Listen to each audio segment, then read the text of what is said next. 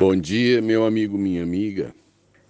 No final da semana passada, é, eu e a Cleia fomos fazer um, um, pequeno circuito fora de Goiânia. Fomos a Lusiânia visitar uma família muito querida e depois fomos ver os parentes em Brasília. A gente marcou a viagem sem lembrar que era feriado prolongado e feriado sempre as estradas estão cheias, né? Tanto na ida quanto na volta. E o cuidado precisa ser dobrado, porque tem muita gente em circulação, muita gente sem, sem prudência, né? muita gente é, é, sem cuidado. E fomos sem problema na ida e na volta, quando estávamos saindo de Brasília, vimos, é, é, lá é pista dobrada, né? Pista duplicada. Vimos que tinha um problema na, na outra pista. E ao passarmos pelo lugar, vimos então uma caminhonete é, virada. Ela tinha capotado, as bagagens, provavelmente a carroceria estava cheia de coisas, porque a, a, a pista estava estava cheia de, de, de, de, objetos, de, de caixas, de, de coisas que provavelmente eles estavam transportando. Tinham duas viaturas do Corpo de Bombeiros e as pessoas deitadas no chão. Eu não sei se estavam feridas, não sei se havia mortos. Certo é que ah, o plano de alguém deu errado a volta para casa deu errado e você, de uma forma inesperada, você de repente vê o, o projeto, vê a vida mais ou menos como a gente contemplou. Gente machucada, as coisas perdidas, os planos alterados e aquela situação que a gente depois fica pensando né? Como é que será que, que a história acabou? Porque toda dificuldade muitas vezes abre um tempo enorme na nossa vida de dificuldades.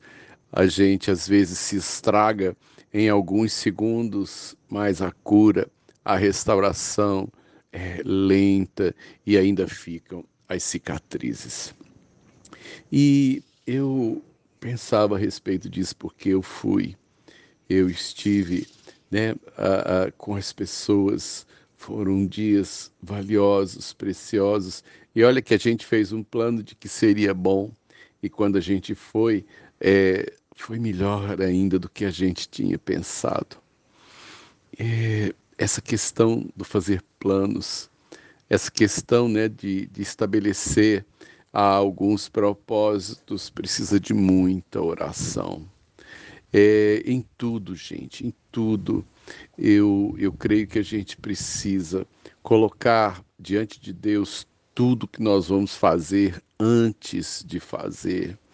E eu me lembro que na, no começo do livro de Atos, quando os, os apóstolos resolvem, ali logo no primeiro capítulo, é, Judas se perdeu e eles estão juntos, ainda não veio a experiência de Pentecostes, ainda não aconteceu a descida do Espírito Santo.